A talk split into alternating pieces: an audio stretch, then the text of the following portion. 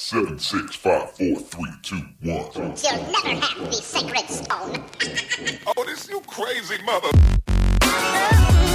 Hier ist der OMT Podcast mit brandneuem Stoff für eure Online-Marketing-Dröhnung zwischendurch. Heute mit dem OMT-Gründer Mario Jung.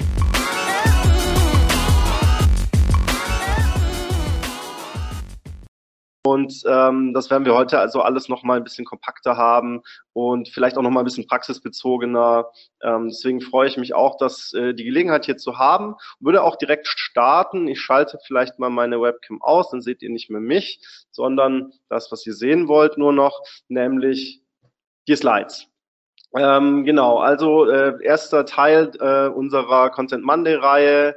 Und ähm, ich dachte, ich starte einfach mal direkt rein ähm, denn ein Thema oder eine, ein Einwand, eine Frage, äh, der, die einem oft begegnet, wenn man mit, mit Menschen aus der Branche über das Thema automatisierte Content-Generierung, automatisierte Textgenerierung spricht, ist tatsächlich so, oh Gott, automatisiert generierter Content, das kann ja nicht funktionieren, da kommt ja nur Mist bei raus, das äh, ist ja nicht hochwertig. Und es ist eigentlich immer ganz schön, ähm, funktioniert zugegebenermaßen besser noch in einem Plenum, ähm, wenn man äh, hier einfach mal zwei Texte nebeneinander hält. Der eine ist von einem Menschen ganz normal verfasst, recherchiert, geschrieben ähm, und äh, der andere ist also aufgrund äh, eines Regelwerks, das wir programmiert haben, automatisiert generiert. Und dann lasse ich die Leute immer gerne raten. Ich gebe euch jetzt vielleicht mal zehn Sekunden, um das zu überfliegen. Und äh, äh, dann gehen immer die Hände hoch und eigentlich haben wir meistens das Bild, dass es sehr geteilt ist. Also äh, ich löse das jetzt hier für dieses Beispiel mal auf. Ähm, die Message hier ist eigentlich, ähm, wenn man es richtig anstellt, ist es State of the Art heute sehr wohl möglich, Content zu generieren, Text-Content zu generieren, wenn man das vernünftig aufsetzt, der äh, dem menschengemachten Content mit traditionellen Produktionsmethoden eigentlich qualitativ, inhaltlich, stilistisch und so weiter äh, in nichts nachsteht. Das ist hier der Tenor. Ähm, ich hoffe, ihr lagt richtig oder ich hoffe auch, ihr lagt falsch. Dann ähm, sind, sind vielleicht einige schon, schon ganz gut abgeholt. Hier ist noch ein Beispiel. Ähm, die Slides gibt's auch hinterher, da könnt ihr euch das nochmal alles in Ruhe anschauen nur zum Einstieg. Also man sieht, äh, es, es gibt keine großen Unterschiede.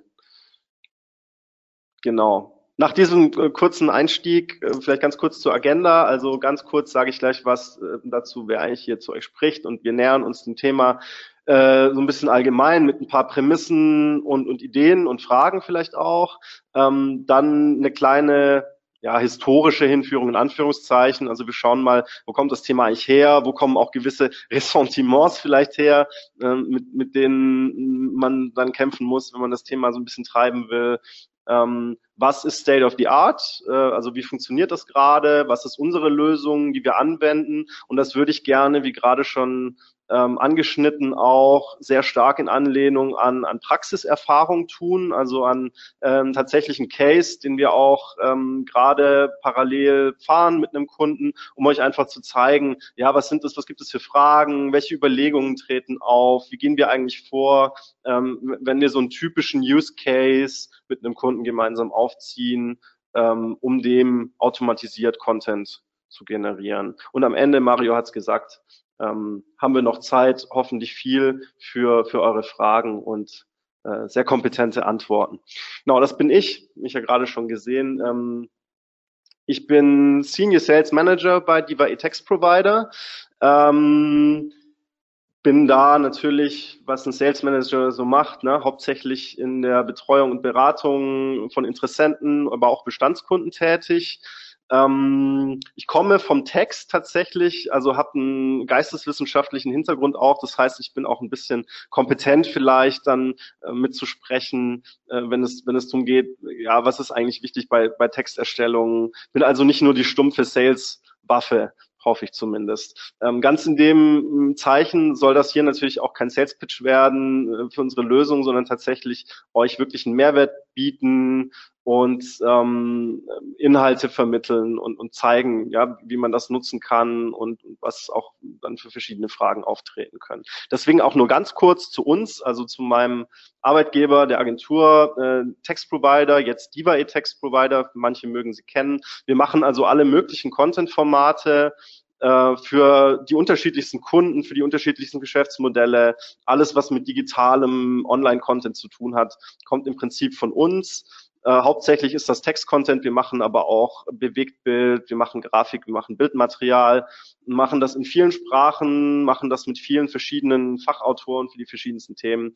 Also ich glaube, ähm, wir, wir haben einen ganz guten Überblick über den Content-Markt allgemein, weil wir einfach sehr viel verschiedene Sachen auch machen ähm, und anbieten können ähm, und haben uns jetzt eben so in den letzten mal, ja, grob zwei Jahren äh, darauf verlegt, auch dieses Thema automatisierte Content-Generierung stark in Fokus zu nehmen, auch mit unseren Kunden gemeinsam zu überlegen, wie kann man das einsetzen, einfach weil wir sehen und weil das, glaube ich, evident ist auch, wenn man so ein bisschen in der Branche sich umtut, dass das eines der Zukunftsthemen im, im Content-Bereich sein wird. Und man darf sich dem nicht verschließen. Ähm, das haben wir uns, glaube ich, als eine der ersten Content-Agenturen, Anbieter auf die Fahnen auch geschrieben und haben deswegen jetzt auch schon einen gewissen Erfahrungsschatz, auf den wir zurückblicken können und von dem ihr heute auch mit profitieren dürft. Genau, nur der Vollständigkeit halber das noch. Also ich sagte schon, jetzt ist es Diva-E. Wir gehören natürlich zu einer übergeordneten Agenturgruppe, ähm, machen nicht nur äh, Content Marketing, SEO und alle anderen Online-Marketing-Disziplinen. Wir haben auch noch Kollegen, ähm, die die Plattformen programmieren, die Shopsysteme machen. Wir können Housing, Hosting anbieten, die gesamte digitale Wertschöpfungskette. Das ist hier aber wirklich nur am Rande äh, interessant vielleicht. Genau, unsere Disziplinen Lasst uns einsteigen. ähm, ich fange damit immer gerne an, ähm, um zu zeigen, was, äh, welche Vorteile die Lösung, äh, wie wir sie fahren, wie wir sie propagieren, dann im Idealfall bietet. Im Idealfall deshalb, weil dafür einige Voraussetzungen erfüllt sein müssen. Wir werden gleich ausgiebig lernen, welche und da sind auch ein paar Klippen zu umschiffen. Aber wenn alles so läuft, ähm, wenn man das vernünftig aufsetzt, ähm, hat man eben diese wesentlichen Punkte. Also natürlich geht es immer um Geld, äh, keine Frage. Also wir alle machen das nicht äh, um der schönen Liebe willen oder weil wir so gerne äh, Content online stellen, sondern wir wollen Geld dabei verdienen und dann ist natürlich wichtig, dass alle Maßnahmen ähm, darauf einzahlen, äh, Ersparnisse zu erzielen. Und das ist also ein ganz, ganz großer und auch äh, aufmerksamkeitsträchtiger Punkt natürlich. Ähm, wir können hier äh, ganz wesentliche, äh, frappierende Einsparungen natürlich erzielen gegenüber traditionellen Produktionsmodellen. Äh, ich habe da nachher auch noch mal eine schöne Beispielrechnung dazu, da wird es vielleicht noch ein bisschen plastischer, äh, was dann natürlich auch zu einem höheren Return führt. Also wenn ich ähm, einen Online-Shop, wir reden ja über E-Commerce heute, Online-Shop habe, ähm, rechne ich mir natürlich für alles, was ich äh, an Marketingaufwand betreibe, auch den Return aus. Und wir machen das traditionellerweise pro Text. Und wenn ich mir den ROI pro Text ausrechne, bin ich hier bei automatisiert erstellten Texten natürlich in ganz anderen Regionen.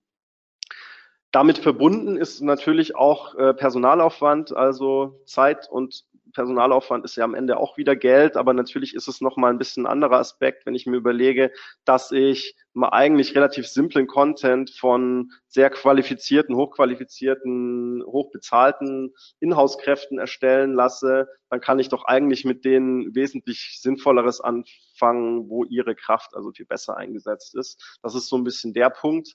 Ähm, die Möglichkeit, da also Ressourcen freizusetzen, bietet mir die Lösung auch. Zeit ist wiederum damit verbunden. Also ähm, auch Zeit ist Geld. Man stelle sich vor, ähm, Online-Shop mit Produktbeschreibungen. Die Produktbeschreibungen haben einen wesentlichen Impact auf die Conversion Rate. Und äh, wenn ich also in der Lage bin, Sekunden nach dem Live-Stellen eines Artikels äh, direkt die, die unique Artikelbeschreibung mit dazu zu haben, äh, verdient mir das natürlich direkt Geld. Und wenn ich erstmal einen Text beauftragen muss oder briefen muss und darauf Tage warte, äh, äh, ver verliere ich einfach Geld und, und insofern ist auch Zeit natürlich ein wesentlicher Faktor hier. Ähm, so ein bisschen nicht, nicht ganz so upfront oder nicht ganz so ähm, direkt in den Sinn kommt, sind die anderen beiden Themen vielleicht, aber äh, die sind nicht weniger wichtig.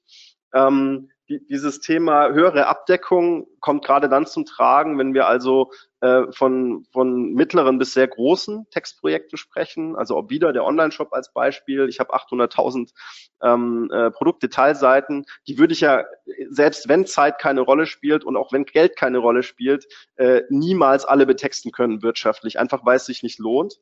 Und ähm, die Möglichkeit habe ich eben mit der, mit der Automatisierungslösung, die wir fahren, weil es im Prinzip natürlich vorbehaltlich äh, gewisse Erwägungen, die aber hier unter den Tisch fallen können, im Prinzip keine Rolle spielt, ob ich jetzt 100.000 oder 800.000 Texte rauslasse. Verzeihung ähm, mit demselben Regelwerk, das ich im Prinzip aufgesetzt habe. Also ich kann alle Texte produzieren, Texte für alle äh, Artikel oder auch Kategorien, äh, die ich vorher gar nicht betexten konnte. So, ich habe also unique Texte für alle meine Artikel. Last not least Fehlerreduktion. Also alle, die schon mal Content bestellt haben, und da nehmen wir auch uns natürlich mit unserem traditionellen, manuellen Produktionsmodell nicht aus, ähm, die wissen das in einer gewissen, einem gewissen Textkorpus wird, egal was für eine Maschine in Anführungszeichen von Mensch diese Texte verfasst hat und wie viele Lektoren drüber geguckt haben, wird immer ein Fehler drin sein. Also das ist natürlich bei sorgfältiger Arbeitsweise im Promillebereich äh, und trotzdem wird man äh, das nie ganz ausschließen können. Äh, anders ist das äh, beim Textautomaten, wenn ich den also einmal fehlerfrei aufgesetzt habe, wenn da also alles stimmt, wird dieser Automat nie selbst äh, mal durch eigene Interpretation oder äh, was auch immer ähm, ähm, Fehler verursachen, die nicht schon quasi in der Quelle angelegt sind. Und das ist natürlich was Feines, wenn ich mit großen Textmengen arbeite. Ähm, dann mache ich einmal die Qualitätssicherung in der Initialphase und kann mich dann darauf verlassen, dass alles, was ausgerollt wird, ähm, diesem Qualitätsstandard entspricht. So, also das äh, sind die, die wesentlichen Vorteile, wenn alles klappt. Ich sprach schon von Bedingungen oder Voraussetzungen. Hier sind mal drei wesentliche, so ein bisschen schematisch aufgeführt. Ähm, ganz, ganz wichtig für das Verständnis dieser Lösung und, und des Vorgehens auch ist das Thema Daten. Deswegen mache ich das hier schon so zentral. Ähm, der Erfolg oder allein die Machbarkeit eigentlich ähm, steht und fällt mit den Daten, die vorliegen ähm, Stand jetzt und mit dem, wie wir arbeiten, ähm, lässt sich nur sinnvoll diese Lösung aufsetzen, wenn als Grundlage strukturiert vorliegende Daten vorhanden sind. Ähm, ich habe jetzt schon zweimal, dreimal dieses Beispiel des Online-Shops gebracht. Also ähm, das ist ein, ein Idealfall eigentlich, weil dort in den allermeisten Fällen auf Artikelebene zumindest ähm, sehr strukturiert die Artikeldaten einfach vorliegen. Also die sind, äh, das ist ein Raster, ist eine Matrix, gibt es für jeden Artikel in einer bestimmten Produktgruppe ähm, dann quasi ein ausgefülltes Sheet und das ist maschinenlesbar und ich kann das direkt in den Automaten reingeben, ähm, habe also überhaupt keinen Aufwand damit. Ähm, das, das ist also eine wesentliche Bedingung. Äh, so Ex negativo ergibt sich daraus, äh, wo das eben nicht gegeben ist, muss ich entweder dafür sorgen, also muss ich Daten beibringen. Da gibt es natürlich auch Wege. Das ist immer die Frage, muss man sich stellen dann, inwiefern ähm, der Aufwand dann gerechtfertigt ist. Oder ähm, ich, ich muss davon absehen, diese Lösung einzusetzen und mir andere Produktionswege suchen. Ähm, Genau, das ist so die qualitative Datenebene. Natürlich gibt es auch eine quantitative Datenebene. Das ist dieser Punkt genügend Datenpunkte. Also ein Datenpunkt wäre in dem Fall, bleiben wir bei Artikeltexten, ähm, äh, zum Beispiel Material, Länge, Breite, Farbe, was auch immer. Äh, das sind, das sind die einzelnen Datenpunkte. Wenn ich jetzt zum Beispiel beim Rasenmäher nur weiß, dass der rot ist und vier Räder hat, äh, wenn das also die einzigen Datenpunkte sind, macht es trivialerweise keinen Sinn, das äh, in eine Artikelbeschreibung zu, zu füllen. Also ich brauche immer auch genügend Informationen, um einen sinnvollen, mehrwertigen Text ähm, ähm, zu liefern, natürlich. Und äh, als, als dritte Bedingung, und ich habe das jetzt auch schon zweimal, glaube ich, erwähnt, diesen Begriff Maschinentraining oder ein Regelwerk. Es wird gleich noch ein bisschen klarer, was genau damit gemeint ist. Ähm, das ist also äh, die Instanz, wo ich dann einem sehr allgemein aufgesetzten Textautomaten vorgebe, äh, wie kundenspezifisch äh, diese, diese Texte dann gestaltet sein sollen. Wir sehen gleich, wie das funktioniert. Und wenn ich das dann habe, dann, äh, dann kann das so schön funktionieren. So, dann schauen wir nochmal vielleicht kurz ein bisschen drauf, was es als für Einsatzmöglichkeiten gibt. Also einiges habe ich jetzt auch schon erwähnt. Wir reden ja heute auch schwerpunktmäßig über das Thema E-Commerce Ähm, Produktbeschreibung ist der Klassiker und eigentlich auch so der, der, der größte Einsatzbereich. Ähm, Kategoriebeschreibung geht auch teilweise, kommt immer darauf an, was man auf der Ebene so machen will. Stichwort Daten.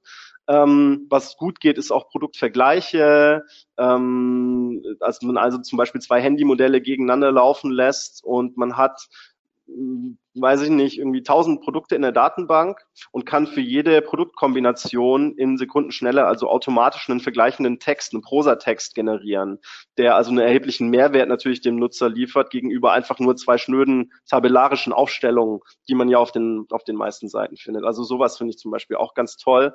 Ähm, das ist also im E-Commerce so, so die zentralen Anwendungsfälle. Daneben, was jetzt nicht so ganz zentral für uns ist, ist das, das Thema Functional oder Business Intelligence, also ähm, für, für sehr große Unternehmen spannend, wenn es darum geht, Geschäftsberichte zu erstellen oder auch Analysen. Ähm, geht dann auch wieder ein Stück in dieses Publishing-Thema mit rüber. Also wir haben tatsächlich auch schon sehr viele ähm, äh, Produkt, ähm, sorry, Pilotprojekte mit, mit Publishern, also Tageszeitungen, Newsportalen etc. Wenn es zum Beispiel um Wetterberichte geht, ähm, es gibt einen schönen Case mit, mit Feinstaub, äh, Alarmtexten in, in der Stuttgarter Zeitung. Ähm, es geht viel um Sporttexte, das heißt, ich habe die Möglichkeit, Sportereignisse unique zu betexten, bis in die kleinsten Ligen runter. Also wenn man sich mal anguckt, allein wie viele Fußballspiele wöchentlich an jedem Wochenende in Deutschland stattfinden unter das, dem Dach des DFB, ähm, dann habe ich keinen Anbieter, der das äh, also flächendeckend mit uniken Texten ähm, bespielen kann. Das geht mittlerweile mit dieser Lösung einfach, weil hier Daten vorliegen. Also ich kann mir die Spieldaten von einem Anbieter ziehen und daraus meine eigenen Texten machen. Analog geht es mit Börsenberichten, mit Wetterberichten, mit Horoskopen etc. pp. Genau, das sind vielleicht so ein bisschen die Bereiche. Ähm,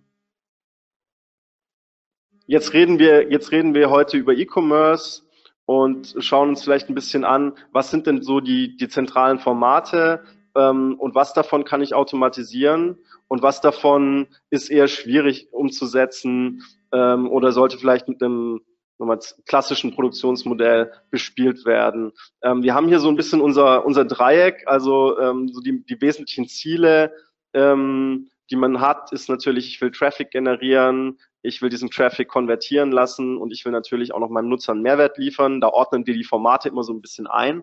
Und wir sehen also auch rechts in der Skala, ähm, was ist davon automatisierbar, was machen wir traditionellerweise eher noch mit einem manuellen Produktionsmodell. Und hier auch sehen wir, na, es geht um Produktbeschreibungen, es geht um kurze Newstexte, es geht viel um Listings. Also ähm, wir arbeiten viel mit äh, Listingportalen zusammen, aus der Touristik zum Beispiel. Da ist das natürlich ein, ein ganz klassischer Case mit, mit äh, fünfstelligen Hotelbeschreibungsanzahlen, mit Destinationstexten. Ähm, also sowas lässt sich super machen. Ähm, wenn man dann weiter in diesen Mehrwertmodus kommt, also ähm, zu Formaten hin, die also durch eine redaktionelle Komponente, durch auch menschliche Deutung, durch vielleicht auch einen gewissen Sprachwitz, eine gewisse Emotionalität überzeugen und funktionieren, dann müssen wir konstatieren, das ist aktuell noch und auch mit dieser Lösung, äh, über die wir heute reden, noch relativ schwierig zu realisieren. Also das ist auch schon mal so ein bisschen Erwartungsmanagement. Man kann jetzt nicht erwarten, dass man äh, sich ein, ein, Portal aufsetzt und allen Content auf einmal aus dem Automat zieht. Also das wird auch auf Sicht noch nicht funktionieren. Ähm, Sage ich auch gleich noch ein bisschen was dazu. Ja, so viel vielleicht zur, zur Hinführung ans Thema. Jetzt habe ich schon so ein bisschen den, den historischen Diskurs auch aufgemacht. Also ähm, und das ist vielleicht auch mit ein Grund, ähm, warum viele dem Thema noch sehr skeptisch gegenüberstehen, die auch schon ein bisschen länger in der Branche unterwegs sind, die schon viel gesehen und erlebt haben und ausprobiert haben. Das Thema Text-Spinning. Ähm, das begegnet einem natürlich immer, wenn man, wenn man auf das Thema zu sprechen kommt. Hier, das ist ein kleiner Joke, ne? Also ähm, der SEO, der, der kennt diese Tools ähm, mit den geschweiften Klammern. Ähm, so sieht das dann aus oder sah das aus, muss man eher sagen. Ne? Man versucht also irgendwie, wenn möglich, noch syntaktisch und grammatisch korrekt ähm, in einen Satz äh, diese Klammern mit, mit verschiedenen Varianten oder verschiedenen Synonymen einzubringen, um dann vermeintlich uniken Content haben, der äh, zu haben äh, und, nicht für jede Kategorie dann eigene Text aufsetzen zu müssen, ein bisschen Geld zu sparen. Ähm, ist natürlich fragwürdig. Also da kommen keine schönen Ergebnisse hier. Das gab es als, als kostenlose Tools dann. Äh, dahinter steckt ja schon, dass das nicht besonders äh, komplex sein kann, so dass teilweise dann bei uns aus, also geht ein bisschen komplexer. Ähm, das ist tatsächlich ein äh, Export aus unserem System. Wir haben das bis vor ein paar Jahren auch für einige große äh, Kunden gemacht und äh, furchtbare Ungeheuer. Und es kam eigentlich nie was raus, was dann wirklich in jeder Iteration äh, gut lesbar war, Mehrwert bot und, und stilistisch auch vielleicht noch äh, einigermaßen im Rahmen war. Ähm, und man kann also sehr gut verstehen, äh, äh, dass da auch diese Skepsis herkommt ähm, und muss dem also so ein bisschen entgegenwirken. Das, was wir aktuell tun, ist, ist zwar evolutionär schon aus dem auch, äh, folgt aus dem, was wir hier sehen, ist aber natürlich ungleich weiterentwickelt. Ähm, genau, das führt uns zum Thema NLP. Äh, viele kennen unter diesem äh, Kürzel vielleicht auch ähm, das neurolinguistische Programmieren. Das ist hier nicht gemeint. Wir sind hier ein bisschen ähm, äh, bisschen pragmatischer.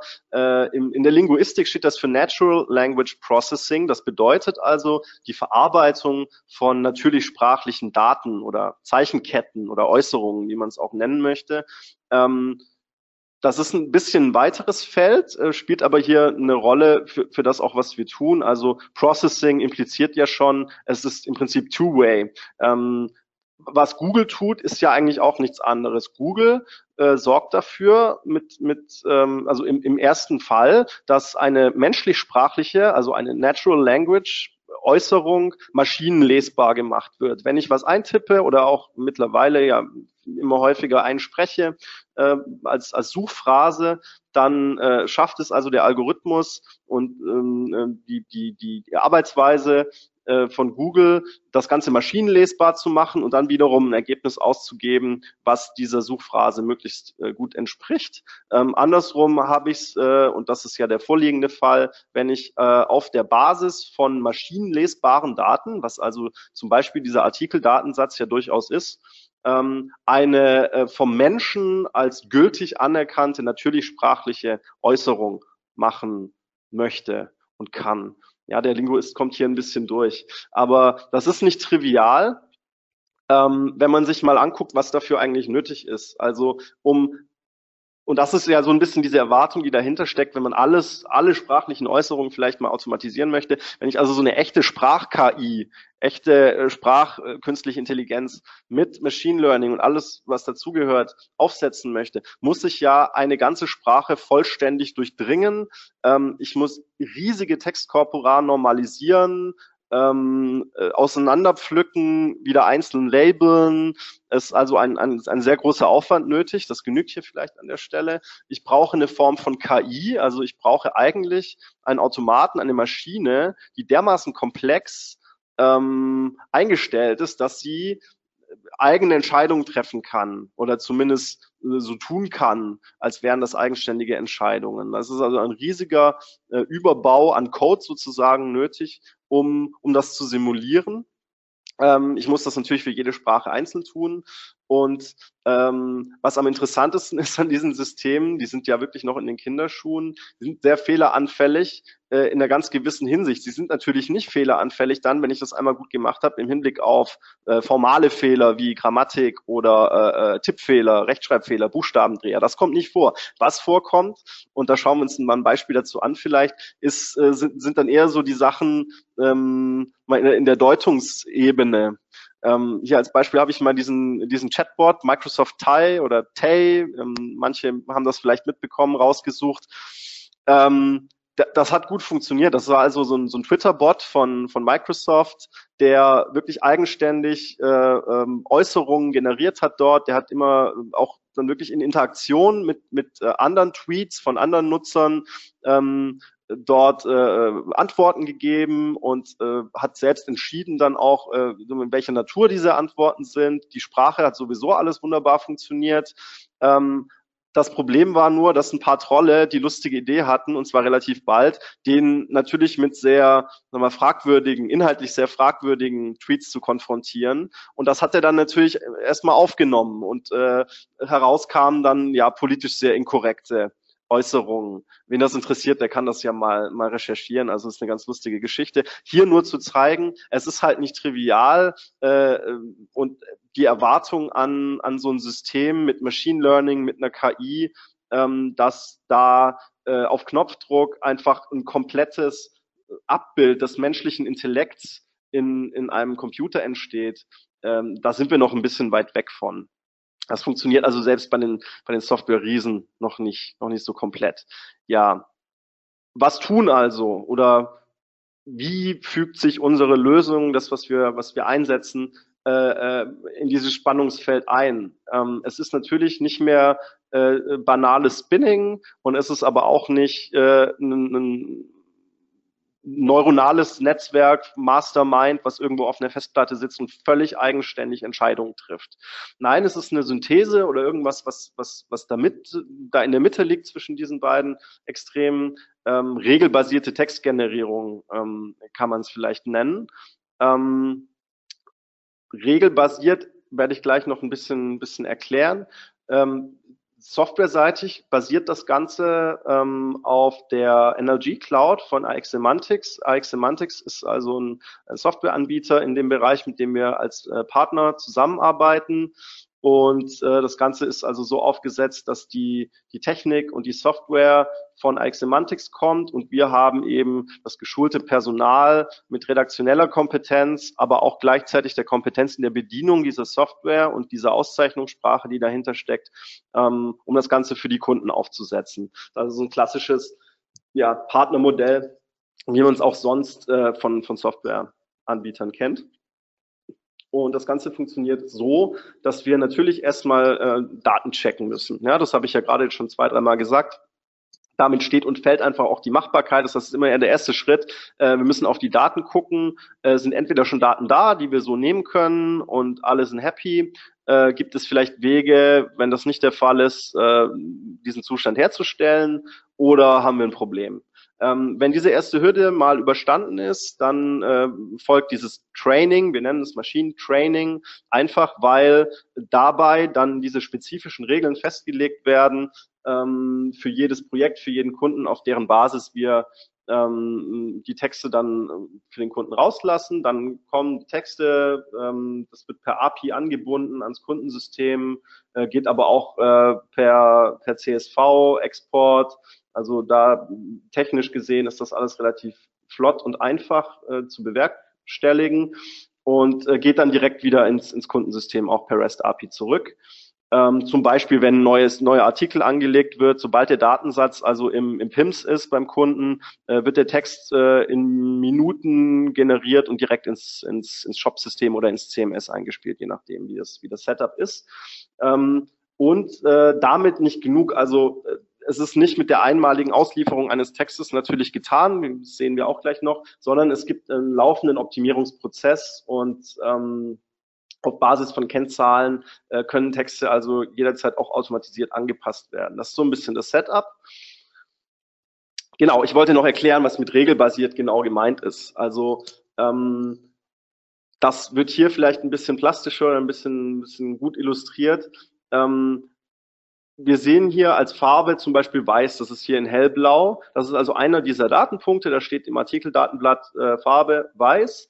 Und jetzt äh, gibt es im, im Backend dieses, äh, dieser Energy Cloud dann eine Regel, die wir angelegt haben, ähm, die dem Automaten sagt, okay, sobald der Datenpunkt Farbe dem Wert weiß entspricht, kannst du folgende Deutungen oder ähm, Sätze daraus ableiten und dann gibt es natürlich eine, eine, eine Reihenfolge, eine, eine, eine möglich, verschiedene Möglichkeiten, ähm, das zu kombinieren, auch mit anderen Aussagen. Ähm, zum Beispiel, äh, wenn die Farbe weiß ist und äh, der Kühlschrank ist leise, könnte man noch eine ganz andere Aussage. Also es ist hier nur ein bisschen banaler oder ein bisschen ein, vereinfacht, um zu zeigen, was eigentlich mit, mit regelbasiert äh, gemeint ist. Also da ist sehr viel Verschiedenes denkbar und das verdeutlicht auch schon, ähm, je mehr Zeit, Brains und am Ende auch Budget ich bereit bin, am Anfang eines solchen Projekts zu investieren ähm, in dieses Training, in dieses Regelwerk, ähm, desto besser werden die Texte werden und desto mehr ähm, Mehrwert werden sie auch dem Nutzer bieten am Ende. Das ist also auch eine ganz wichtige Botschaft, die wir, die wir immer ähm, ja, raussenden müssen. So, jetzt hatte ich den Use Case versprochen und daran wird vielleicht dann auch alles nochmal ein bisschen klarer. Ähm, das machen wir gerade mit Superpatronen zusammen. Also ich glaube, da muss ich nicht viel zu erklären. Das Geschäftsmodell ist wahrscheinlich relativ klar. Es ist also ein Shop für, für Toner und, Tintenpatronen, Druckerzubehör etc. Ähm, es geht hier um relativ viele verschiedene Keyword-Kombinationen. Also das Ganze soll auf Kategorieebene äh, stattfinden. Ähm, wir haben hier verschiedene Claims und wir haben natürlich verschiedene ähm, Druckermarken. Äh, wir haben dann noch die verschiedenen äh, Keywords oder Produktgruppen, Toner, Druckerpatronen, Druckerzubehör und alle diese Rekombinationsmöglichkeiten führen dann dazu, dass wir also ein relativ ähm, ja, großes Feld an, an Textbetextungsvarianten eigentlich brauchen. Ähm, hier soll das stattfinden. Das ist also dann die Kategorieseite, wo die Produkte drin sind. Im Moment ist das natürlich super nackt und äh, hat wenig SEO-Impact, gerade wenn man sich das Wettbewerbsumfeld mal ansieht. Also wenn man neu startet mit einem Shop für Drucker, Patronen, Toner und Zubehör, ähm, wird man nichts, nichts reißen ähm, mit, mit einem nackten Listing ja, oder mit einer nackten Filterseite. Ähm, deswegen soll hier oben der Text sein. Also so sieht es gerade aus. Das ist noch äh, natürlich hat keinen Impact sehr wahrscheinlich und so soll es dann mal aussehen. Also ein Teil natürlich wieder above the fold oben, äh, wie man es klassischerweise macht und ein Teil des Textes dann ähm, vielleicht ein bisschen weiter drunten. Genau, und insgesamt sind das 8000 Texte, also 8000 Kategorien. Es sind weit mehr als 8000 Texte. Werden wir gleich sehen, äh, wie das zusammenhängt. Ähm, aber es ist die Herausforderung und da greift ja schon. Also äh, diese 8000 Kategorien bei einem Textanbieter, wie günstig auch immer sein mag, zu bestellen, dürfte erstmal nicht wirtschaftlich sein für, für die Kollegen. Ne? Ähm, na, jetzt bin ich hier. So, hier das ist mal so ein Datenblatt, einfach um zu zeigen, dass hier die Voraussetzungen einfach super erfüllt sind ähm, bei Superpatronen, weil die, die Daten A äh, genau richtig strukturiert vorliegen, wie wir sie brauchen für den Automaten. Und wir haben auch quantitativ einfach genügend Datenpunkte, die wir zur Betextung nutzen können, auch um ein bisschen Variabilität reinzubringen, um nicht immer das gleiche zu schreiben, um die wesentlichen Infos einfach mitzugeben in dem Text. Also das ist hier, deswegen funktioniert das hier toll und deswegen können wir das auch wirklich als Modellcase mit rausnehmen. Genau. Jetzt so ein bisschen ein paar Überlegungen. Ähm, also wenn die Voraussetzungen erfüllt sind und ich bin mir klar, okay, das ist die Lösung, dann muss ich mir natürlich überlegen, ja, hm, äh, was, was soll eigentlich konkret in den Texten stehen? Also die Ausgangs, äh, Ausgangsmatrix ist natürlich dieses, dieses Produktdatenblatt. Äh, ähm, und äh, dann habe ich natürlich in einem Online-Shop verschiedene Produktgruppen und äh, diese Produktgruppen haben verschiedene Eigenschaften oder Datenpunkte, die für sie wichtig sind. Wir haben das hier mal versucht, so ein bisschen grafisch darzustellen.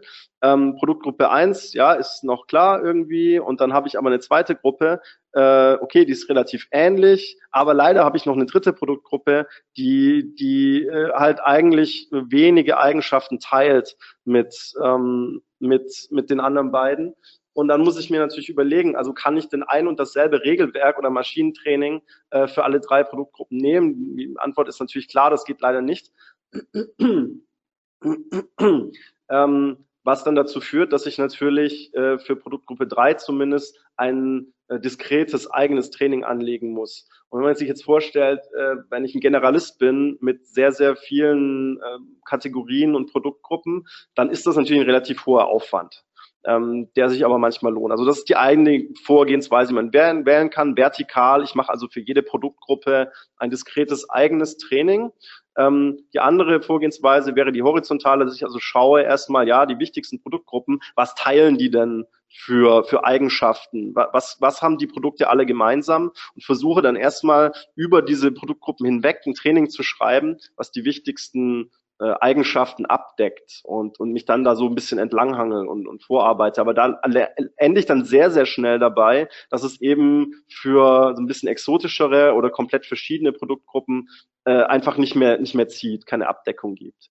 Was daraus folgt, ja, ist relativ relativ klar, dass ich also versuche, da irgendwie einen Mix zu wählen und, und äh, sinnvoll vorzugehen, mir anzuschauen, ja, was sind eigentlich für Produktgruppen auch wichtig für mich? Äh, vielleicht mache ich da eher einen Fokus drauf und, und versuche mich so ein bisschen zu nähern. Ja, aber es bleibt schon so, dass für Generalisten natürlich ein Training nicht ausreichen wird, ähm, so dass man diesen Prozess, den wir, den wir gerade gesehen haben, eigentlich mehrmals wird anstoßen müssen, wenn man alle Produkte betexten möchte, jetzt zum Beispiel. Ähm, hier im Fall von Superpatronen war es natürlich ähm, ja, eine relativ einfache Entscheidung, denn wir haben hier ein sehr homogenes Sortiment eigentlich. Äh, ob Toner oder Patrone äh, die Fragen, die sich ein Kunde dazu stellt, sind eigentlich mehr oder weniger äh, dieselben. Das heißt, wir konnten hier äh, sehr gut uns für diese vertikale Betextung entscheiden und demzufolge auch sehr viele Artikelmerkmale schön in die Texte mit aufnehmen. Äh, jetzt habe ich vorhin schon drüber gesprochen, dass es ja kein, kein statischer Output ist, der einmal erfolgt, äh, also Texte ausgeliefert, äh, tschüss und gut, sondern ähm, wir können natürlich testen, verändern, variieren und das in vielfältigsten Möglichkeiten. Also äh, AB-Test ist, glaube ich, eines der häufigsten Instrumente natürlich im, im Online-Marketing. Nur mit Content war es bisher schwierig. Also es ist einfach nicht so einfach, äh, dann äh, zwei Textvarianten gegeneinander laufen zu lassen und äh, wenn eine Erfolg hat, dann äh, die, die andere Variante komplett zu ändern. Also das sind redaktionelle Prozesse, die da dahinter stehen, die einfach zu komplex sind. Mit unserer Lösung geht das, die wir einsetzen. Ähm, ich habe da also die Möglichkeit, beliebige KPIs zu wählen, anhand derer ähm, die, die, der, der Erfolg äh, einer gewissen Textvariante bewährt wird, äh, bewertet wird. Also zum Beispiel ähm, die Conversion Rate ist wahrscheinlich so das zentrale Merkmal, das wir jetzt auch hier natürlich gewählt haben. Äh, ich kann aber auch einen Sichtbarkeitsindex natürlich dran binden. Ich kann andere SEO-Metriken äh, in Anschlag bringen, wie zum Beispiel die, die Time on Site oder Bounce Rates, alles Mögliche. Ähm, und auch hier gilt wieder, ähm, es, es bringt wirklich was und es ist sehr sinnvoll, sich darüber Gedanken zu machen, weil man dann das volle Potenzial der Lösung auch ausschöpfen kann. Ähm, man muss sich ein bisschen überlegen, wie man so ein Dashboard dann aufsetzt, welche KPI eigentlich wichtig sind und wie man das auch von anderen Maßnahmen gut abgrenzen kann in der Messung. Also ist nicht ganz trivial.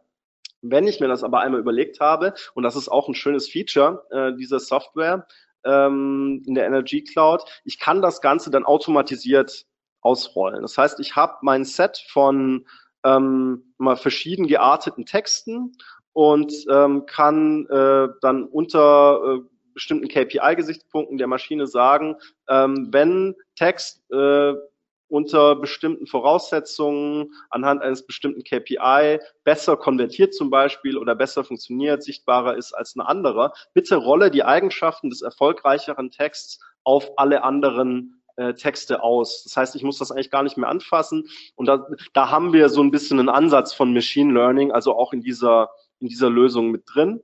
Ähm, man kann das zum Beispiel mit einem Call to Action, hier wieder ein plattes Beispiel, also ähm, Textgruppe A hat kein Call to Action, Textgruppe B hat ein Call to Action, konvertiert besser, das merkt äh, die Software und wird äh, in einem turnusmäßigen ähm, Verfahren dann alle Texte, die noch kein Call to Action haben, auch mit einem Call to Action ausstatten.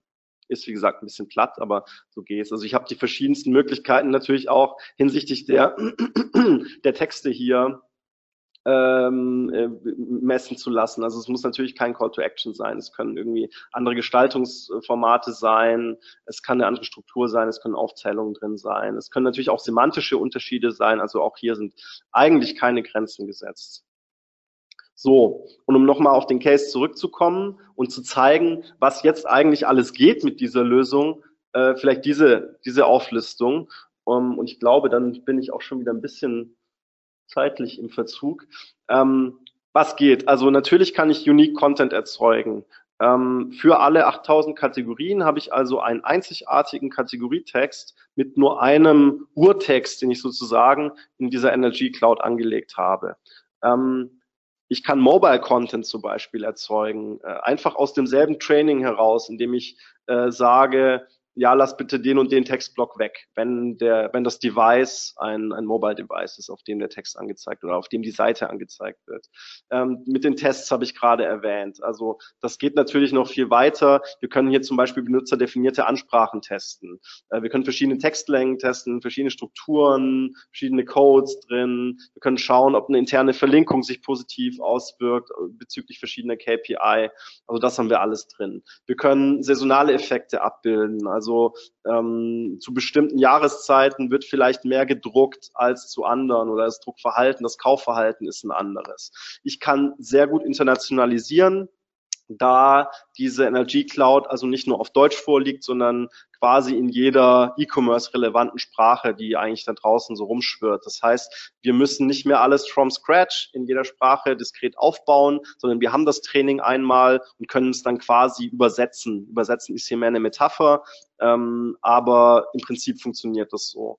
Ähm, ich kann auf jegliche sich ändernden Spezifikationen der Produkte instantly reagieren. Das heißt, sobald sich der Datensatz ändert, sobald andere Datenpunkte dazukommen, ähm, warum auch immer, weil der Hersteller was verändert hat, weil mehr Informationen vorliegen, kann ich das auch im Training reflektieren. Das heißt, ich muss nicht alle 800 Texte komplett neu schreiben, wie es mit einem klassischen Produktionsmodell wäre, sondern ich kann einfach einen Satz quasi ändern in diesem Maschinentraining und äh, es wird alles ausgerollt, wenn was sich verändert hat. Ähm, ich kann natürlich auch für neue Texte, instantly habe ich einen neuen Text live. Das ist toll. Ich kann natürlich auch äh, die alten Texte jederzeit anpassen. Ja? Das ist also muss nicht automatisiert geschehen. Wenn ich auf einmal merke, okay, hm, ich habe da was vergessen, muss ich nicht alle Texte wieder neu schreiben lassen. Die Logik ist klar. Nein, ich verändere dieses Maschinentraining und, und rolle es schnell aus per Knopfdruck. Ähm, also da geht sehr viel. Ähm, auch äh, auf Google-Updates zu reagieren. Wenn jetzt zum Beispiel äh, neues äh, Algorithmus-Update kommt, äh, das wieder äh, bestimmte andere Anforderungen an den Content stellt, kann ich das halt sehr schnell reflektieren und muss nicht den alten Content, den ich habe, wegschmeißen, sondern ich passe einmal dieses Training an. Ihr versteht die Logik mittlerweile. Genau, also das, das ist jetzt hier alles möglich und wir sind hier gerade noch in der Phase der, der, der Konzipierung. Wir machen gerade schon dieses Machine Training, aber es ist eben zu antizipieren, dass diese ganzen Vorteile dann hier auch wirklich voll zum Tragen kommen, weil wir einfach eine gute Grundlage gelegt haben. Ähm, um das mit der benutzerdefinierten Ansprache ein bisschen plastischer zu machen, haben wir hier zwei, zwei verschiedene Beispiele mal. Also wenn ich zum Beispiel so ein Bürodrucker äh, verkaufen möchte, das ist natürlich ein Label, das ich auch am Produkt dann haben muss als Datenpunkt. Ähm, erkennt also äh, dieses, äh, diese, dieser Textautomat, aha, ist, ein, ist eher ein B2B-orientiertes Produkt, das kostet natürlich mehr. Da haben wir dann eine andere Ansprache hinterlegt, also der Nutzer wird dort mit Sie angesprochen. Ähm, und es werden Produktmerkmale in Fokus gestellt, die, äh, die eher für einen B2B-Anwender äh, äh, ähm, wichtig sind. Also da ist dann vielleicht eher, ja, wie viele Seiten pro Minute schafft das Ding und ähm, wie, ist es um Service bestellt äh, und dergleichen. Also wird das Training dann dahingehend verfeinert noch, dass es also ein, ein Regelwerk gibt für den, für den B2B-Nutzer oder für das B2B-relevante Produkt. Wenn ich hingegen dann einen Heimdrucker habe, die eher im, im unteren Preissegment angesiedelt sind, kann ich davon ausgehen, dass es eher der Consumer ist, der sich für dieses Produkt interessiert und der demzufolge auch äh, auf der Seite ist, der wird dann eher mit Duo angesprochen. Ähm, man kann das Ganze natürlich noch geschlechterspezifisch machen, wenn ich die entsprechenden Daten habe. Ähm, man kann mit einem Call to Action arbeiten, man kann mit Rabattaktionen dort arbeiten und natürlich einfach die Merkmale in den Vordergrund stellen, die so ein Heimanwender eher interessieren, also Budget, und äh, wo, wie ist das Distributionsnetz äh, für, für Nachfüllgeschichten etc. Ja, und da lässt sich natürlich äh, beliebig weiterdenken. Ne? Also äh, gibt äh, erstaunliche, erstaunliche Statistiken, welches, äh, welchen Einfluss das Wetter äh, auf Kaufverhalten zum Beispiel in Online-Shops hat. Und dann kann ich natürlich äh, auf solche Sachen reagieren. Ich kann auf saisonale Unterschiede reagieren. Ich weiß zum Beispiel, äh, wenn Jahresabschlüsse bevorstehen, dann müssen Unternehmen mehr drucken. Dann kann ich darauf wieder äh, textlich auch Bezug nehmen oder das gleiche im, im äh, B2C-Segment. Wenn ich also weiß, dass die Studenten kurz davor sind, ihre ganzen Hausarbeiten und ähm, Qualifikationsarbeiten ausdrucken zu müssen und einzureichen, äh, kann ich da was integrieren. Also man kann da sehr viel rumspielen ähm, mit einem sehr überschaubaren Aufwand und schauen, ob, ob es effektiv ist. Ähm, das ist noch ein Punkt, der eigentlich ganz toll ist auch und der jeden, der E-Commerce macht, begeistern wird. Ähm, ich kann natürlich die verschiedensten Plattformen mit uniken Texten bespielen. Also wer auf Amazon und äh, einem diskreten Online-Shop aktiv ist, der weiß, dass natürlich Amazon anderen Content äh, erfordert als äh, mein eigener Online-Shop. Real braucht wieder einen anderen, bei Idealo brauche ich wieder was anderes. Ähm, das kann ich alles über ein Training abdecken, wenn ich das geringfügig anpasse und habe so die verschiedensten Kanäle eigentlich bespielt. Ist auch für Hersteller Hersteller interessant, die natürlich die verschiedensten Retail-Partner im Netz haben, die dann oft alle die gleiche äh, Duplicate-Content, Produktbeschreibung haben, die sie vom Hersteller geliefert kriegen. Der Hersteller kann mit so einer automatisierten Lösung natürlich jedem seiner Retail-Partner eine unique, eigens für ihn erstellte äh, Produktbeschreibung mitliefern oder zur Verfügung stellen. Ist auch, ist auch was Tolles. So, jetzt bin ich wirklich gleich fertig. Hier noch die versprochene Rechnung, einfach auch um zu zeigen, dass diese Vorteile, die, die wir ganz am Anfang abstrakt gezeigt haben oder gesehen haben, ähm, äh, dass das greifbar, dass das greifbar wird und dass man sich das mal in Zahlen anschauen kann. Wir haben hier also einen Contentbedarf in diesem Superpatronen-Case von 4,8 Millionen Wörter roughly, ähm, sind 300 Wörter pro Kategorietext, dann machen wir noch den Mobile-Content, dann machen wir noch Amazon-Content, kommen also bei 4,8 Millionen raus. So, jetzt schauen wir uns mal an, äh, wie, wie könnte ich das denn produzieren?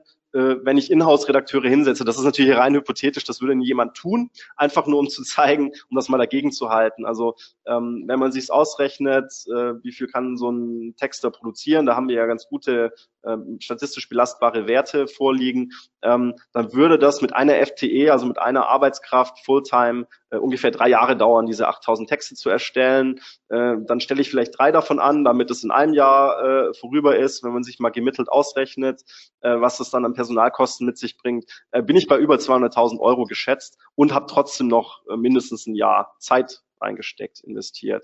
Ähm, okay, anderer Weg, ich kaufe das Ganze äh, bei irgendeinem Textarbeitsanbieter ein.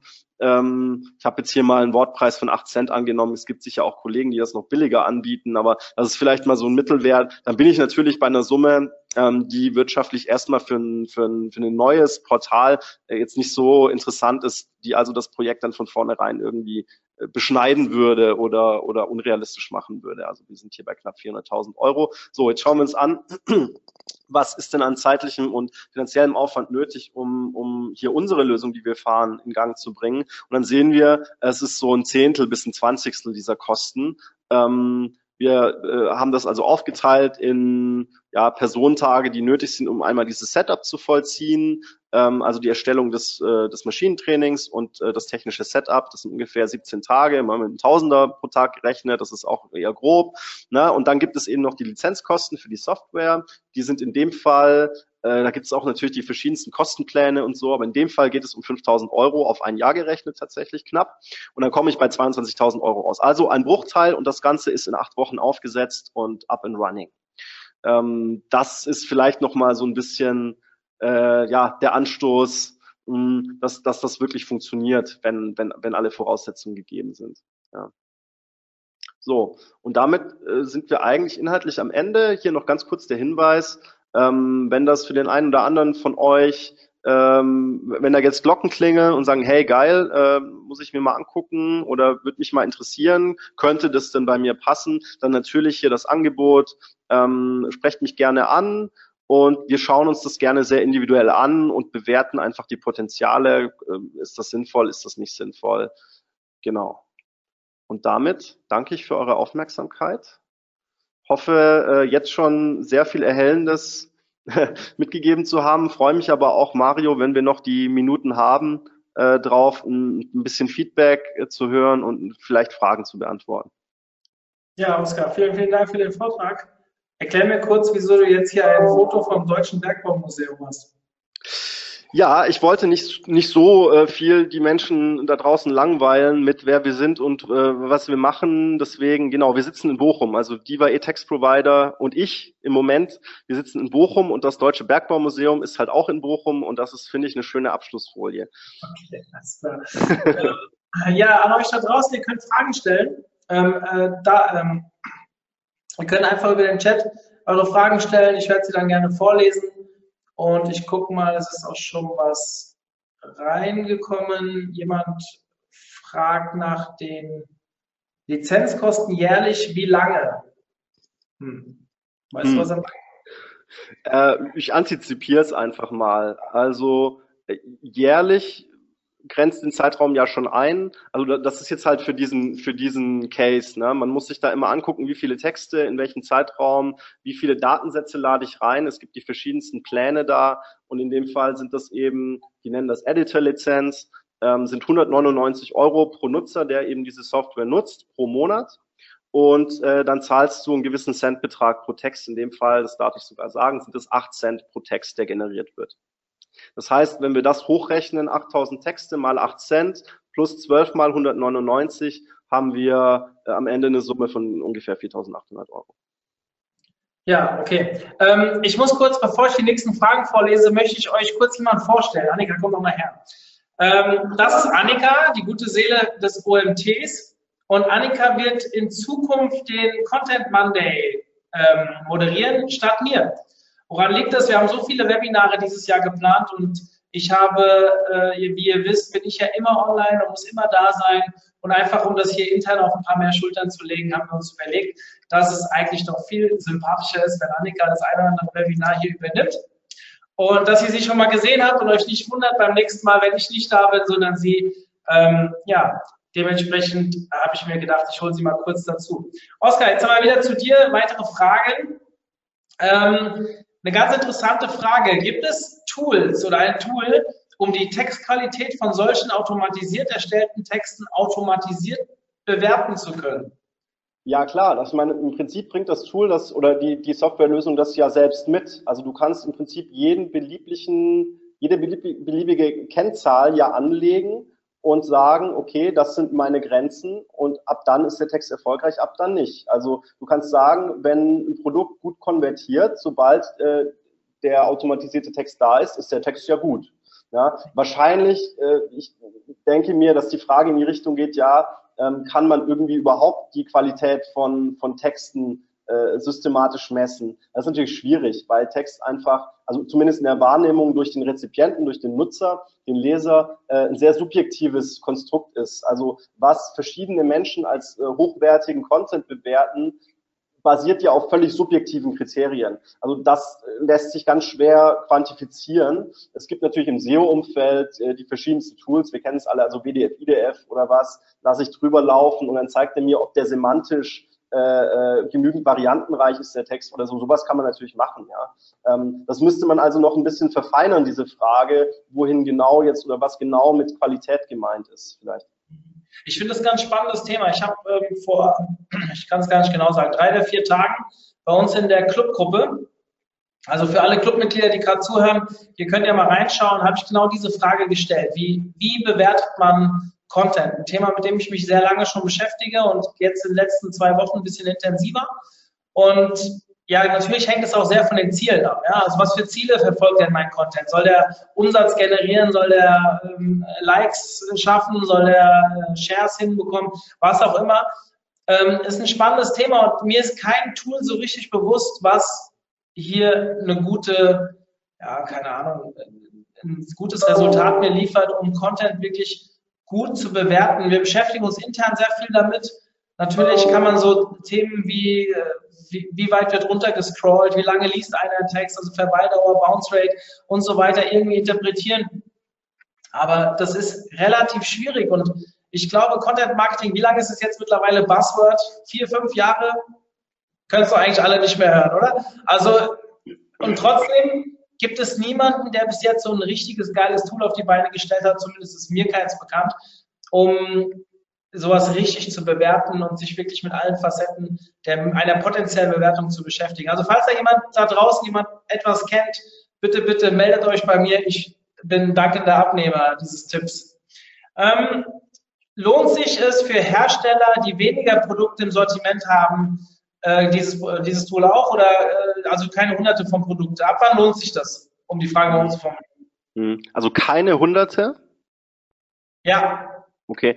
Ähm, ja, es bedarf eigentlich immer einer, einer individuellen Beurteilung. Ähm, es ist auch immer die Frage, wir haben es gerade noch am Ende gesehen, ähm, der Anzahl von Kanälen, die ich bespielen will. Also wenn ich jetzt nur quasi als einzige, als einzigen Kanal ähm, einen Webshop habe und ich habe 50 Produkte, dann lasse ich natürlich 50 Texte manuell äh, schreiben. Äh, dann lohnt sich das nicht. Wenn ich jetzt äh, in 18 Sprachen äh, den Webshop habe und noch alle verschiedenen Amazon-Länderversionen bedienen möchte als zweiten Kanal in allen diesen Sprachen. Dann habe ich noch Retailer in allen diesen Regionen. Dann multipliziert sich das ja extrem.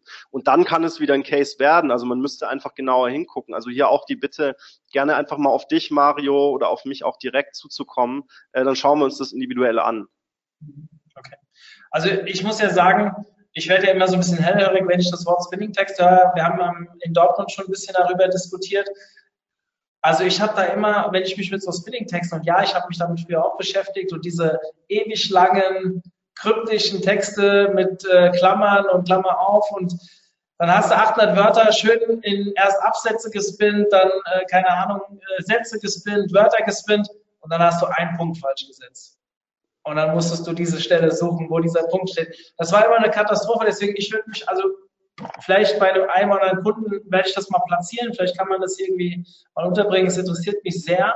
Vor allem, wie die Erfolge sind. Wir reden ja immer von Duplicate Content und so weiter, automatisierte Tools. Wie gut sind die wirklich? Ich weiß nicht. Also momentan bin ich eher ein größerer Fan von individueller Betextung. Das weißt du ja. Ich bin ja auch eher ein Fan von Reduktion. Das war ja so mein Vortrag dann in Dortmund. Aber klar, wenn man Hunderttausende von Produkten hat, was macht man denn damit? Also ich habe den äh, typischen Shop, der zehnmal das gleiche Produkt hat, nur eine, mit einer anderen Seriennummer hinten. Ähm, lasse ich den das Produkt indizieren, lasse ich es nicht indizieren? Muss ich das individuell betexten, damit ich es indizieren lasse? Das sind ja alles so Fragestellungen, die auf die SEOs da draußen zukommen. Und äh, deswegen finde ich das schon sehr, sehr spannend. Gibt es denn Bereiche oder Fälle oder wie auch immer, wo du sagst, nee, automatische Textgenerierung macht keinen Sinn? Ja, ja, ganz klar. Also auf ein paar äh, Aspekte bin ich ja gerade schon eingegangen. Also überall, wo irgendwie menschlicher Witz, ähm, Emotionalität, Deutung, alles, was ich eben nicht in dieses Regelwerk gießen kann, vonnöten ist, da endet die Praktikabilität dieser Lösung und wo es keine Datengrundlage gibt. Wo diese Voraussetzungen erfüllt sind, kann ich mit genügend Wille und konzeptionellem Aufwand eigentlich alles, alles machen. Ja? Also wenn ich will, dann geht das, sobald ich Daten habe und sobald das Ganze irgendwie regelbasiert aufzusetzen ist. Aber ich werde auch ja auf Sicht keinen Automaten haben, der mir einen politischen Kommentar schreibt oder der äh, ähm, irgendwie einen besonderen Wortwitz selbst erfindet. Ja, das, das, das wird nicht passieren. Mhm, okay. Ähm, ja, jetzt sind keine weiteren Fragen reingekommen. Ich nutze, also ihr könnt weiterhin noch eine Warte, Frage stellen. Sorry, sorry, das unterbreche. Ähm, ich, wir sind natürlich auch Fan von ähm, manueller Texterstellung, ja, das ist ganz klar. Nur, das, das habe ich ja auch gesagt, wir haben einfach erkannt, dass es für gewisse Teilbereiche sehr schnell eine Ablösung geben wird, gerade das Thema Produkttexte. Ähm, natürlich gibt es auch Produkttexte, äh, die, äh, die man besser manuell schreibt. Wir fahren dann auch oft so eine Kompositlösung, würde ich es mal nennen. Also mh, wenn ich zum Beispiel die, die Top 10% Produkte, äh, die die margenträchtigsten sind, die auch die erklärungsbedürftigsten sind, ähm, manuell betexte und dann den Longtail nur mit dieser Automatisierungslösung fahre, habe ich eigentlich eine Kombination von Wirtschaftlichkeit und individueller Betextung, die oft ähm, das ideale Setup ist. Also wir machen natürlich dann auch so Mischlösungen. Wir sind ja nicht einseitig im Markt. Ne? Also wir haben ja auch nach wie vor unser, unser Haupt, Brot- und Buttergeschäft ist es, Menschen zu briefen, um Texte zu schreiben. Und wir würden auch nie quasi empfehlen, äh, pusht alles in diese Automatisierungslösung, äh, wo es keinen Sinn macht, ne? schon im eigenen Interesse. Ne? Wir sehen das halt nur als ergänzendes äh, Produktionswerkzeug oder Produktionsmodell, um eine größtmögliche Abdeckung und Wirtschaftlichkeit auch für die Kunden zu erreichen. Ja, ist spannend. Ähm, ist jetzt noch eine Frage reingekommen. Bevor ich die Frage vorlese, möchte ich euch kurz darauf hinweisen, dass wir diesen Monat noch zwei weitere Webinare haben. Und zwar am 21.02. für alle Affiliate-Marketer unter euch wird der Markus Kellermann, sollte jeder kennen in dem Bereich, ähm, einen spannenden Vortrag halten zum Thema effektives Affiliate-Management mit Strategie zum Erfolg. Und wir haben zwei Tage später noch was zum Thema User Experience, Conversion-Optimierung. Schaut euch das an, wenn euch das interessiert, wie man die Webseite verbessert. Gerade die SEOs, die heute zuhören, für die ist ja das Thema ähm, User Experience beziehungsweise bessere Nutzerdaten immer mehr von Wichtigkeit. Also ich wollte euch darauf hinweisen, findet ihr unter www.omt.de slash Webinare. So, Oskar, eine Frage ist noch da. Ich lese hier einfach mal wortwörtlich vor. Man muss ja die Daten in gewisser Form vorher aufbereitet haben. Gibt es irgendwelche Vorgaben von euch? Muss alles in eine bestimmte Maske?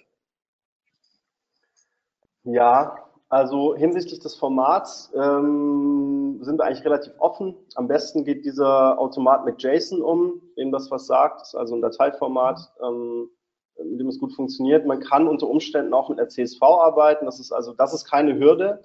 Ähm, und dann gilt, also es gibt keine Maske, die vorgegeben ist. Es muss eigentlich nur alles in diskreten Zeilen und Spalten aufgeführt sein. Äh, wenn ich also eine Excel habe, wo irgendwie ähm, die Merkmale Komma getrennt in einer Zelle vorliegen, dann ist es ja aber ein leichtes, das per Formel äh, automatisch in einzelne Zellen zu packen. Also mehr Vorgaben gibt es da vor der Hand eigentlich erstmal nicht. Aber natürlich gilt auch hier, man muss es sich am konkreten Beispiel angucken. Also auch hier die Anregung gerne mal einfach, ähm, und das machen wir immer als ersten Schritt, einen Sample-Datensatz zuschicken und dann gucken unsere Experten drauf, die also auch damit arbeiten und die sagen dann ganz genau, okay, das kann man damit machen, das kann man nicht damit machen. Also es ähm, ist immer individuelle Beurteilung eigentlich. Gut, ich denke, wir haben alle Fragen beantwortet. Oskar, dir vielen Dank für deine Zeit und für den tollen Vortrag. Ähm, an euch da draußen, wir haben auch diverse Clubtreffen noch geplant. Wir werden noch wir werden in Frankfurt sein, Ende Februar, Anfang März. Das wird sehr kurzfristig sich entscheiden. Der Termin, den ich letzte Woche im Webinar genannt habe, wird leider seitens der FAZ nochmal verschoben. Ansonsten wollen wir vor den Rockstars einen Tag vorher in Hamburg aufschlagen. Also wenn ihr auch nach Hamburg kommt, einen Tag bevor die Messe beginnt, abends, wenn ihr Bock habt, werden wir euch frühzeitig eine Location nennen, werden wir noch irgendwie ein kleines Zusammentreffen organisieren zwischen allen Clubmitgliedern. Für die, die noch kein Clubmitglied sind da draußen, was bringt euch der Club? Ihr könnt alle Aufzeichnungen euch angucken. Ja? Also die Aufzeichnung von heute vom Oscar wird dort sein, aber auch die knapp 80 Webinare, die vorher da waren, könnt ihr dort finden. Und darüber hinaus gibt es natürlich noch viele andere Vorteile. Aber das erfahrt ihr am besten, wenn ihr euch dort anmeldet. Kostet auch nichts. Ja, also äh, Place to be. In diesem Sinne, Oskar, ja, danke. Oskar, vielen, vielen Dank. Grüße an den Rest und wir sehen uns hoffentlich auch bald wieder auf einer der ja. vielen. Auf jeden Fall. Vielen Dank nochmal. Bis dann. Bis dann. Tschüss. Ciao.